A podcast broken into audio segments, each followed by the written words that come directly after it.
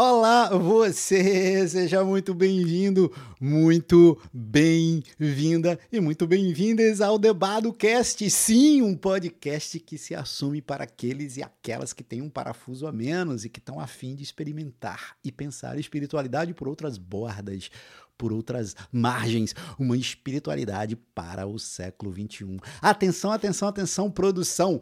Foda, meu parceiro, vocês são demais por uma razão muito simples. A produção conseguiu que o Debadocast agora fosse não apenas áudio, mas também vídeo aqui no Spotify. Portanto, além do som da minha voz, audiência qualificada, vocês agora desfrutarão da luz que emana do meu rosto. Não é verdade, não é, não é mesmo, produção? Porque a experiência estética de contemplar a minha face certamente não é das melhores, mas fato concretíssimo é que, pelos esforços da nossa produção, a gente agora é áudio e vídeo. E, portanto, seja de novo muito bem-vindo, muito bem-vinda e muito bem-vindas. Não sai daí, porque, como é de praxe, o bicho vai pegar. Solta o som, meu parceiro!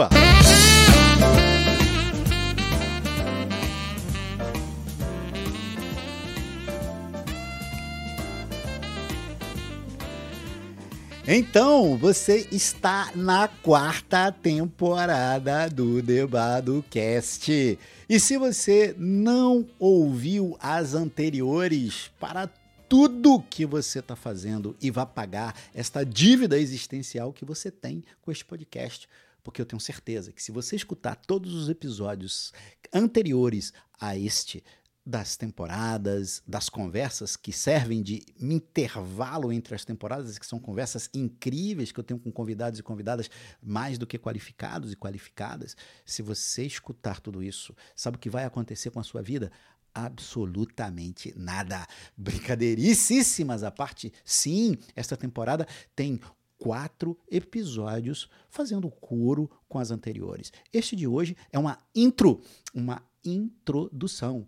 E deixe-me já te explicar por que eu dei o título desta nossa temporada de Devaneios Psicoteológicos sobre os três eus que nos habitam. Primeiro, eu tenho uma tese com relação à nossa interioridade. Eu tenho uma tese com relação àquilo que constitui o nosso mundo interior. E a minha tese é que nós somos marcados, ou melhor, habitados, eu vou colocar bem entre aspas, e agora você está me vendo em vídeo, está vendo meus dedos aqui fazendo o gesto característico das aspas, vou colocar entre aspas, três eus que nos habitam. Só que essa tese ela, como tudo que se possa dizer sobre o ser humano, ela é carente de maior evidência e fundamentação. A esse ponto, eu preciso te dizer uma coisa. Senta aí, para se você está andando, se está lavando prato, desliga a torneira, porque eu preciso te dizer uma coisa. Como teólogo, eu sempre marquei uma verdade muito elementar, que é a seguinte: Deus, ou melhor dizendo, deixa eu começar por um outro lado essa realidade última, esse significante último, esse chão de existência, esse mistério que nos ultrapassa, ao qual a gente chama Deus. Eu falei sobre tudo isso no episódio, no segundo episódio da primeira temporada. Então, esse mistério, ou tudo que se possa falar sobre Deus, deve ter a devida humildade intelectual, por uma razão muito simples. Sendo esta realidade última algo que nos ultrapassa, que escapa por completo, ou não por completo, que nos que escapa da nossa razão, é que, que está para além da, daquilo que a palavra pode descrever. Sendo Deus não um enigma que você controla as variáveis e, portanto, vai lá e, e, e decifra, sendo Deus não uma equação, mas um mistério, claro, podemos falar muita coisa sobre o mistério. Mas tudo que falarmos deve guardar essa sensação de limite, né? de que tudo quanto falarmos não esgota aquilo que o mistério é. Eu sempre disse tudo isso sobre Deus. Acontece que aos 59 anos de idade, eu também quero dizer que devo entender a mim e a você, nós seres humanos, como igualmente um grande mistério. E que, quando formos falar da gente mesmo, notadamente da nossa interioridade, porque no âmbito biológico você pode experimentar em laboratório, medicina baseada em evidência, né? Você testa, você pega, uh, você analisa tudo aquilo que acontece no nosso corpo, mas o que dizer da nossa interioridade? Isso uh, é um grande mistério. Sabe, o mais teológico de todos os poetas populares é Gilberto Gil, por quem eu tenho, evidentemente, uma enorme admiração pela sua verve poética, capacidade absurda de brincar com as palavras, para não falar da sensibilidade rítmica, né? Então, numa das suas músicas, ele vai dizer assim: Se eu sou algo incompreensível, meu Deus é mais. Eu diria, é, invertendo as palavras dele: Se Deus é algo incompreensível, eu sou mais, ou sou tão incompreensível quanto ele.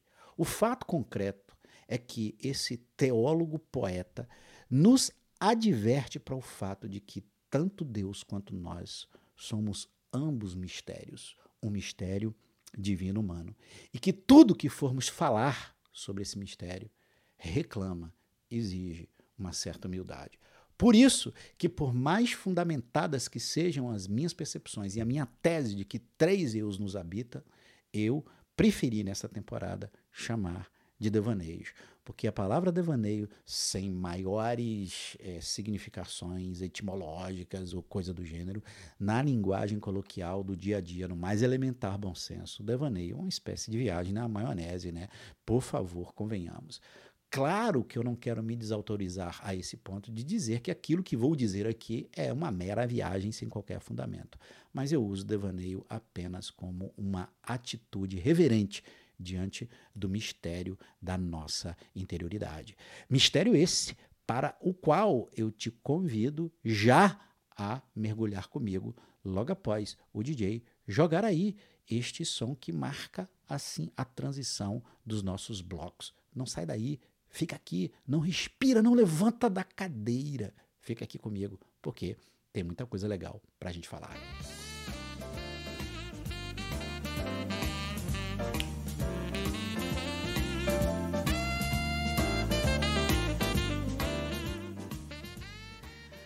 Atenção, esta é a tese central que eu quero defender nessa temporada. Eu quero é, conversar com você sobre essa percepção de que três eus nos habitam. Nada do que eu vou falar aqui é necessariamente novo. Eu estou caminhando nos ombros dos gigantes das tradições espirituais e das ciências psi, notadamente o recorte da psicanálise, que é hoje alvo de uma formação que eu faço e estou adorando esse saber que me é ainda totalmente desconhecido e sou desafiado pelas suas profundas e belas intuições e também já pelas suas contradições, mas que coisa maravilhosa é expandir né, o escopo intelectual e visão da gente. Então, eu quero dizer a vocês que eu percebo hoje, diante de tudo aquilo que eu venho vivendo, a minha própria observação, é, observação de tudo aquilo, é, de toda a experiência que, que eu tenho e, e de toda a formação que eu tenho, eu quero dizer que eu intuo que a nossa interioridade possa ser descrita simbólica, pedagogicamente, é, imageticamente, como três eus que nos habitam. Mas já de cara já de cara, eu quero dizer que isso é apenas, quando eu digo três eus, o número três, isso tudo é mera tentativa de colocar em palavra algo que é indivisível.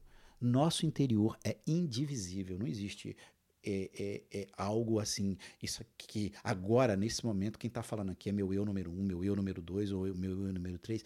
Isso são, como disse, tentativas frágeis, reconheço, pedagógicas de tentar explicar essas, essa, esse mistério da nossa interioridade.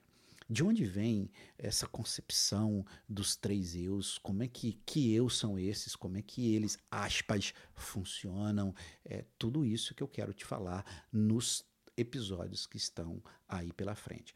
Agora, nesse episódio aqui, eu só quero meter aqui uma porção de, de, de interrogações, é, de, de, de, mosca na nossa sopa, de, de, de pulga atrás da nossa orelha. Se não veja, olha, olha, olha que coisa louca, né? Essa parada de você parar para pensar nisso. Olha que coisa louca. Ó, pensa comigo. É, no dia que meu pai transou com a minha mãe, portanto, o, o, o espermatozoide dele encontra-se com o óvulo dela e, e, e, fecunda ali num processo é, biológico, né? É, ali se constitui um feto. Olha que loucura, né? Isso que eu vou te dizer é algo que é, ocupou e ocupa é, linhas e, e, pensadores teológicos e, se gastou muita tinta com isso. A questão é a seguinte: naquele momento, considerando que o feto é, não é um mero pedaço de carne, né? ou seja, é, é, já existe ali na vida intrauterina, né? naquele momento, antes de chegar em qualquer concepção de eu, até eu, naquele momento, eu não sou um ser puramente é, biológico, não. Já, é, eu, eu, já tinha uma alma ali, só para ficar na, no, na seara teológica. Sim, peraí, peraí. O, o feto já é uma vida humana, né? já é um ser é, nanimado, né? não inanimado. Um, um, ser em quem habita o quê? Uma alma, um espírito. Olha que loucura! Olha que loucura! Bom, e aí, aí, ou então você tem que fumar um beck ou tomar um chopp para conversar sobre essas coisas. Mas olha que loucura, né? Pensa comigo. Se é uma alma, ela já era pré-existente.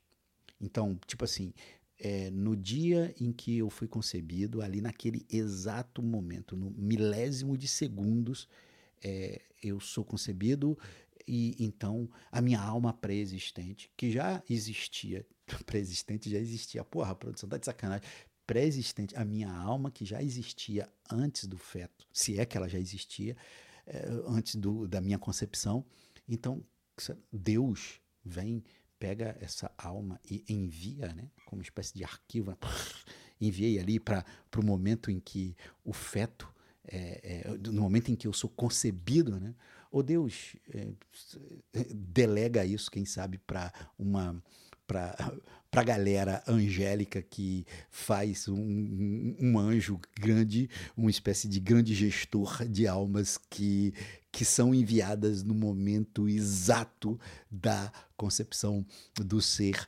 biológico. Olha, olha que loucura, cara. Olha que loucura. E aí você pergunta, o que, que, que isso me importa? Né? É, qual é a utilidade disso é, para o dia a dia? O fato concreto é o seguinte: que tipo de, que tipo de, de vida eu tenho no meu útero é, materno? Né? É, é, que, que, evidentemente, não acho hoje, pelo que eu sei, que já existia algum tipo de eu, né? de concepção psíquica ali na vida, vida intrauterina. Mas enquanto, enquanto, enquanto ser intrauterino, eu, eu sinto as coisas. É, e, e, e, como o saber científico hoje já nos mostrou que essa não pode ser uma fase da nossa vida, é, da nossa existência, uma fase descartada. E, e sabe o que, que eu me lembro agora? Durante um tempo, eu tive uma experiência muito incrível, que eu fiz uma curadoria de documentários. Tinha um grupo que a gente assistia um documentário, eu sou fã do gênero, a gente assistia um documentário durante a semana e no domingo a gente conversava sobre o documentário. E, e nós assistimos um, um, um, magistral documentário do maior, para mim, do maior documentarista brasileiro, ainda não suplantado, o Eduardo Coutinho, né, em memória, e o magistral Cabra Marcado para Morrer. E ali conta-se a, a, história de, um, de uma determinada pessoa que foi separada da sua mãe quando era um bebê. Portanto, o, aquele homem não conviveu com a sua mãe, não teve qualquer tipo de convivência com a sua mãe. Anos depois, na entrevista para o documentário, alguém lhe pergunta se ele. Se, o documentarista pergunta se ele tinha saudades da mãe. E ele disse: Sim, eu sinto saudades dela. Logo de cara, parece ser um contrassenso alguém ter saudade é, de alguém com quem não se conviveu.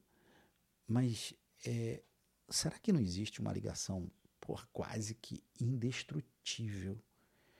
já feita no útero materno entre a gente.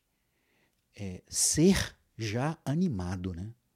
Por uma alma, por um espírito. Ah, abandonadas as reflexões, é, digamos assim, teológicas, né? que essa é algo com que a teologia se ocupa, claro, também as ciências psi, mas olha que coisa interessante. É, eu nasci no dia 25 de março de 1964, estou gravando agora em 2023, portanto tenho 59 anos. Você que está me vendo pelo vídeo há de convir que não parece que eu tenho essa idade, na é verdade. O fato é que eu nasci naquele dia. E a partir do momento do meu nascimento, segundo aquilo que o verniz que eu já sei tão pequeno da psicanálise, né, ali naqueles primeiros momentos, não existe uma concepção psíquica de eu. eu a, a criança, o bebê não se vê separado do mundo. A mãe é uma extensão do seu corpo. O mundo, tudo ao redor, é uma extensão de si.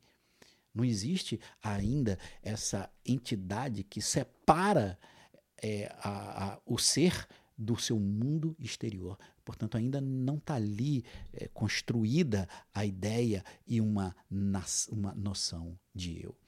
Mas olha que coisa, que coisa, né? O fato é que, cara, tô eu ali no útero, nasci, nasci naquele dia e me é dado um nome. É, o nome que me foi dado é Eduardo. E a partir dali, eu começo a ser referido e referenciado por esse nome, Eduardo. Eu ali chorando, enquanto bebê, é, com fome, e quem sabe a minha mãe olha para alguém e diz: O Eduardo tá com fome. Para minha mãe e todos aqueles que me cercavam, eu já era o Eduardo, mas eu não me sabia Eduardo é, aquela alma que veio comigo desde o útero e agora com as múltiplas interações sociais, isso eu vou começando a formar uma entidade psíquica, um aparelho psíquico, que é fruto, de novo, das múltiplas interações que eu vou tendo e da percepção de que eu não sou o mundo, de que há uma separação, de que eu sou algo ou alguém que está separado do mundo. Loucura, né, gente?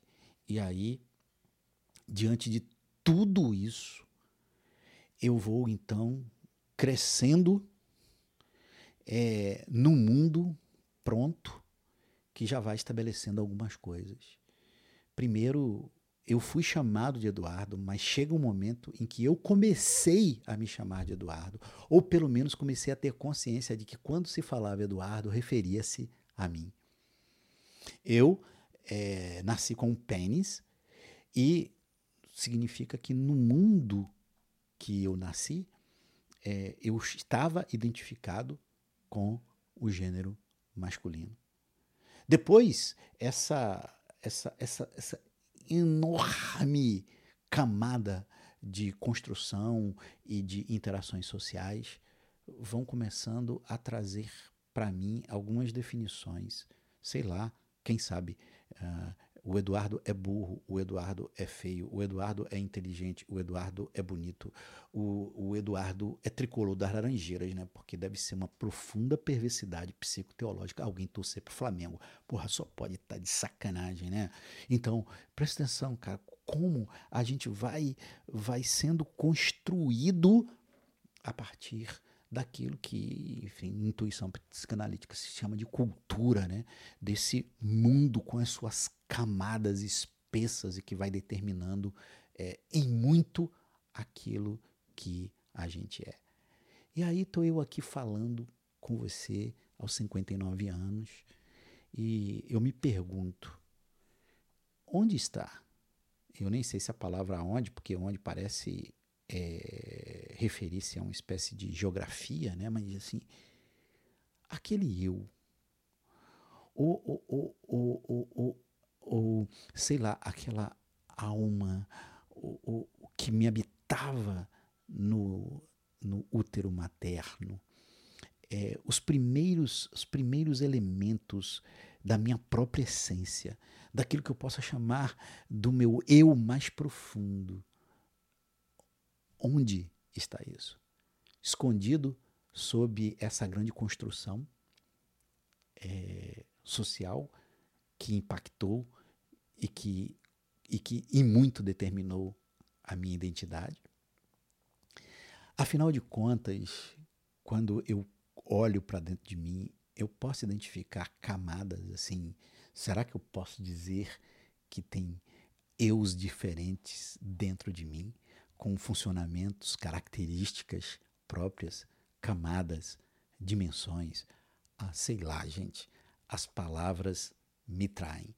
Por isso que, olhando para as tradições espirituais e psicológicas, eu defendo uma tese pedagógica que moram dentro de mim e de você, por assim dizer. Olha lá, olha, daqui para frente as palavras vão ser a minha grande armadilha.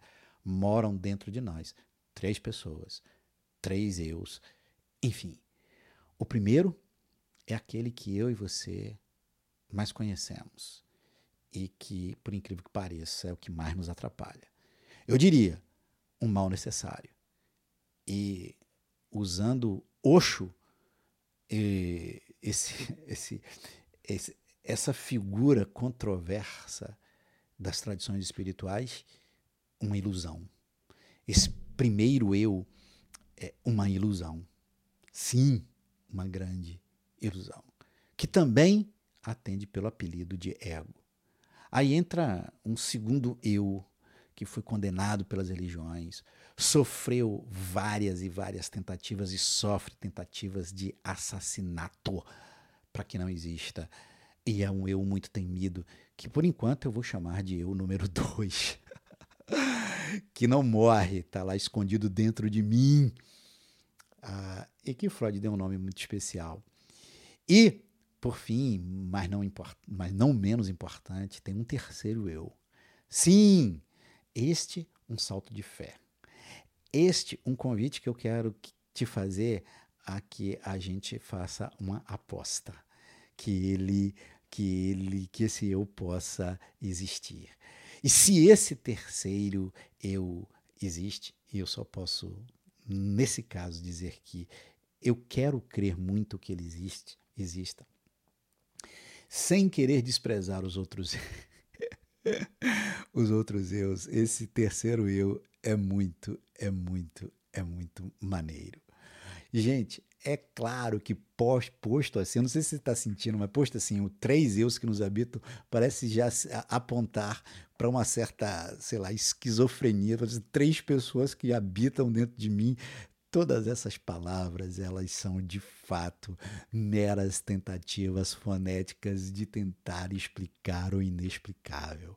Mas eu quero insistir nesse devaneio psicoteológico sobre essas três dimensões da nossa interioridade, estes três traços que, de novo, são indivisíveis, são inseparáveis mas que aqui, por questões pedagógicas, vai ser eu número um no próximo episódio, dois no seguinte e o terceiro por é, fechando a temporada.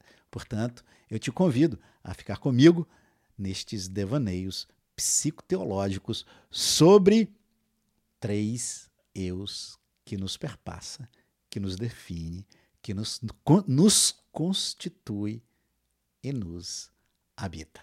Não sai daí, fica aqui, porque eu quero fechar essa nossa conversa.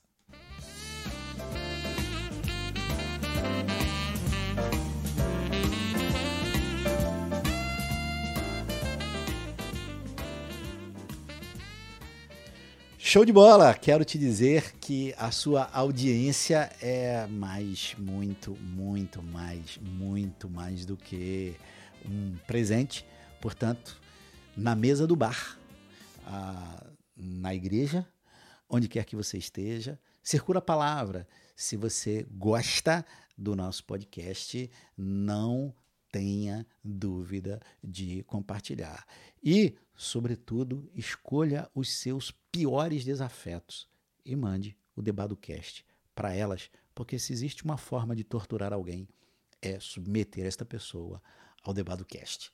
Faça isso. E se você gostar aqui desse episódio, por favor, deixe, não, não esquece de, de seguir o Debadocast nas múltiplas plataformas, isso ajuda demais. Brigadíssimo a vocês. Vocês acreditam que o Debadocast tem? Para eu que sou um nano influência, tem cerca de 170 seguidores só no Spotify.